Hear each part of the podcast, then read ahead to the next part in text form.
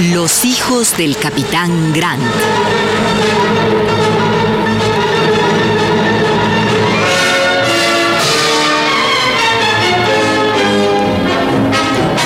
De Julio Verne.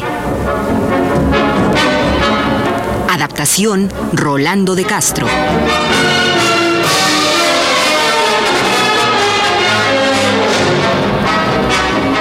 Capítulo primero.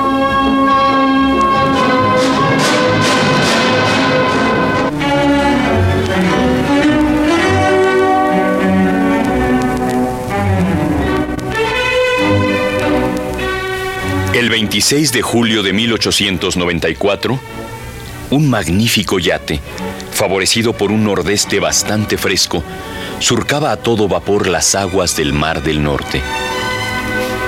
El yate, que fue bautizado como el Duncan, es de mi propiedad. Mi nombre es Lord Edward Glenarvan, uno de los 16 pares escoceses que tienen asiento en la Cámara Alta. Ese 26 de julio me hallaba a bordo con Lady Helena, mi esposa, y el mayor McNabbs, uno de mis primos, cuando el capitán John Mangles se acercó a nosotros.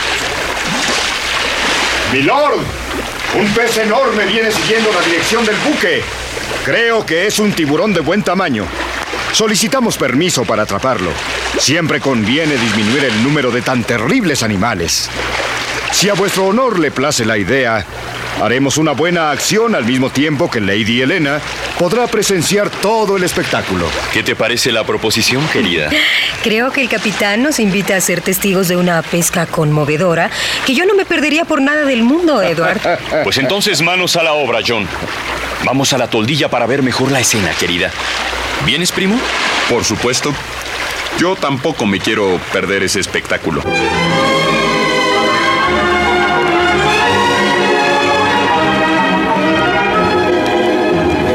¡Preparen el cebo! ¡Piloto! ¡30 grados a estribor! ¡Paren las máquinas! Parece que el tiburón ya olió el cebo, porque está acercándose rápidamente al yate. Sí, ya lo alcanzo a ver. Es enorme y tiene la cabeza como un martillo doble. No se equivocó, John Mangles.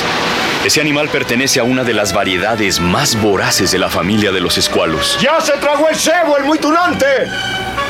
¡Cuidado! ¡Cuidado ahora de no soltarlo porque se va a defender! ¡Jalen fuerte! ¡Eso! Hay que sortearlo y fatigarlo. Muy bien, muy bien, ya está cansado. Ahora vayan subiéndolo. No se confíen. Eso, así, así. Cuidado, Austin. En cuanto asome la cabeza, lo golpeas para atarantarlo. Ahí viene. Muy bien, Austin. Un jalón más, muchachos. ¡Ay! Ya está encubierta. ¿Y ahora qué van a hacer con él? Los golpes en la cabeza casi lo aniquilaron. Bien, muchachos. Ahora un marinero le cortará la cola de un hachazo y asunto concluido. Ya está. Solo falta abrirle las entrañas. La gente de mar que conoce la voracidad de estos animales espera siempre de la autopsia alguna sorpresa y no siempre resulta burlada su esperanza. Prefiero no presenciar esa inspección, querido. Así que me vuelvo a la cámara de popa.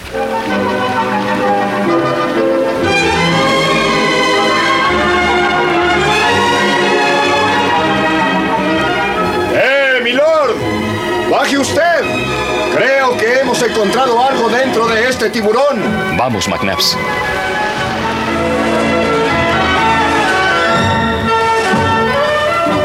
¿Qué han encontrado, capitán? Este tunante era un borracho perdido. Y en su ansia de beber no solo apuró el vino, sino que se tragó la botella entera, milord. ¿Una botella? Pues bien, John, sáquenla procurando que no se rompa. Las botellas que se encuentran en el mar suelen contener documentos preciosos. Después lávenla y llévenla a la cámara de popa. Sí, milord.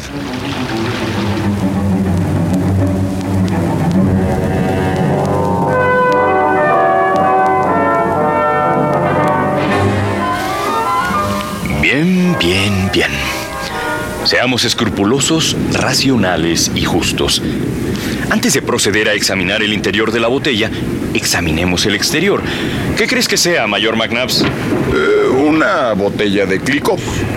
Mm, Las conozco bien por las muchas que he vaciado. Mi querido mayor, poco importa de qué sea esta botella, si no sabemos de dónde viene. Calma, Elena, todo a su tiempo.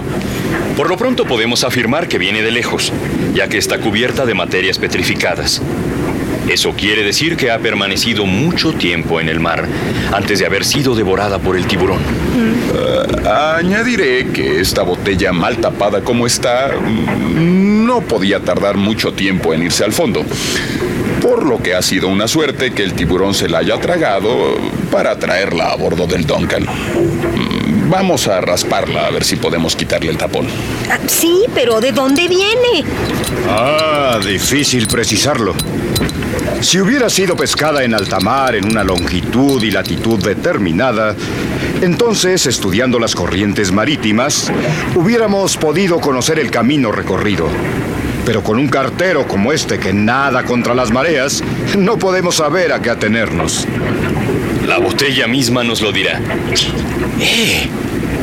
Aquí hay documentos. ¿Documentos? Sí, no me engañaba.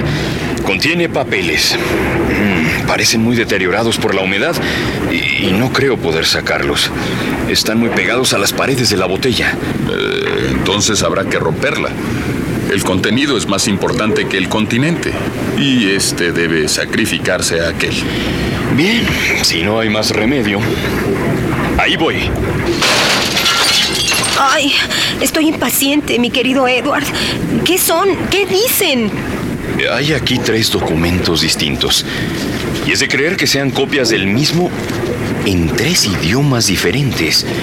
Inglés, francés y alemán. Vamos a extenderlo sobre la mesa.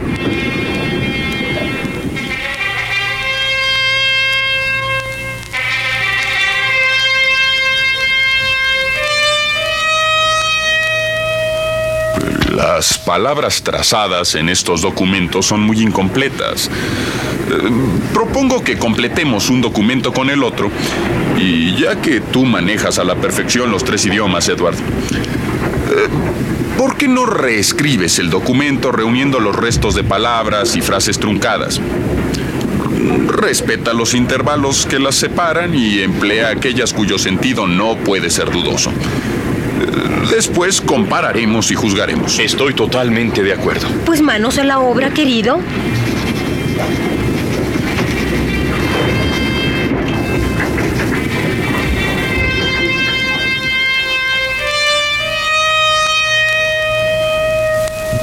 Ya está. Quedó como sigue. 7 de junio 1884. Tres Palos, Britania. Glasgow. Sosobrado. em, Gonia. Austral. A tierra. Dos marineros. Capitán eh, G.R. Abor. Contín, em, PR, Cruel, Indy, arrojado este documento de longitud y 37 grados 11 minutos de latitud. Socorredlos perdidos. ¿Qué piensan ustedes? Mm, Caballeros, yo creo que hay que considerar tres cosas de este documento. Primero, lo que se sabe. Segundo, lo que se puede conjeturar. Y tercero, lo que se ignora absolutamente. A ver, ¿qué sabemos? Sabemos que el 7 de junio de 1884, un buque de tres palos, el Britannia, de Glasgow, zozobró. Que dos marineros y el capitán arrojaron este documento al mar a los 37 grados y 11 minutos de latitud y que piden auxilio. ¿Qué podemos conjeturar? Que el naufragio ocurrió en los mares australes. Que la palabra Gonia parece referirse a la Patagonia, atravesada precisamente por el paralelo 37 grados. Ahora bien, los marineros y el capitán abor, abordaron. ¿Abordaron qué? La siguiente palabra es contin. Eh, el continente. Y los tres siguientes fragmentos, eh, cruel e indi, eh, podrían querer decir que los pobres se encuentran prisioneros de los crueles indios. Lo mismo pensé yo, mi querido McNabbs. Es evidente. La catástrofe, en mi concepto, ha ocurrido en las costas de la Patagonia. Solo falta averiguar cuál era el destino del Britannia y sabremos si pudo ser arrastrado a aquellas aguas. Edward, tú tienes aquí la colección de la Gaceta Mercantil de Navegación, ¿no? Ahí se registran las salidas de los barcos. Tienes razón, querida. Gracias por recordármelo. Veamos.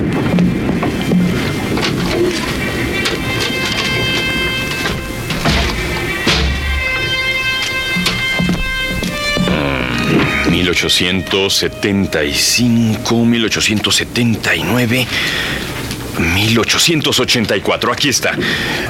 30 eh, de mayo de 1884. Perú, el Callao a la carga para Glasgow. La fragata Britannia. Capitán Grant. Grant el valiente escocés que esto quiso fundar una nueva Escocia en los mares del Pacífico. No cabe duda, es él. El Britannia salió el 30 de mayo del Callao y ocho días después de zarpar de aquel puerto se perdió seguramente en las costas de la Patagonia. He aquí la historia de estas palabras truncadas que parecían indescifrables y que podemos completar así. El 7 de junio de 1884, la fragata Britannia de Glasgow zozobró en las costas de la Patagonia en el hemisferio austral. Dirigiéndose a tierra, dos marineros y el capitán Grant intentaron abordar el continente donde fueron prisioneros de los crueles indios. Han arrojado este documento a los X grados de longitud y 37 grados 11 minutos de latitud. Socorredles o están perdidos. Bien, muy bien, amor mío. Si esos desdichados vuelven a su patria, te deberán a ti esa inefable dicha. Volverán. Este documento es demasiado explícito para que Inglaterra vacile en auxiliar a tres de sus hijos abandonados en una costa desierta. Llegando a puerto viajaré a Londres y además insertaré un anuncio en el Times. Tal vez Grant tiene una familia que llora su desventura y hay que hacerle saber que aún no está perdida toda su esperanza. ¡A toda máquina, Don Bertón!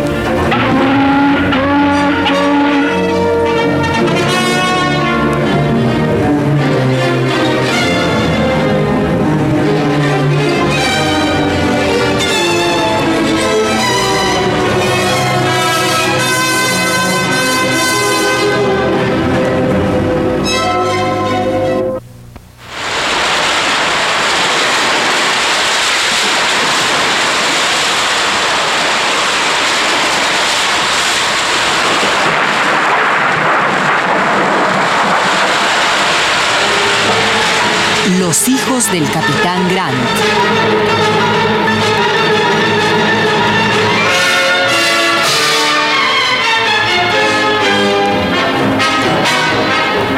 De Julio Verne.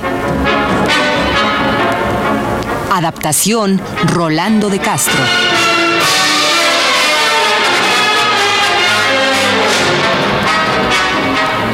Actuaron en este capítulo por orden de aparición Juan Stack como Lord Glenarvan, Ricardo Lezama como John Mangles, Margarita Castillo como Lady Elena y Miguel Couturier como el mayor McNabbs.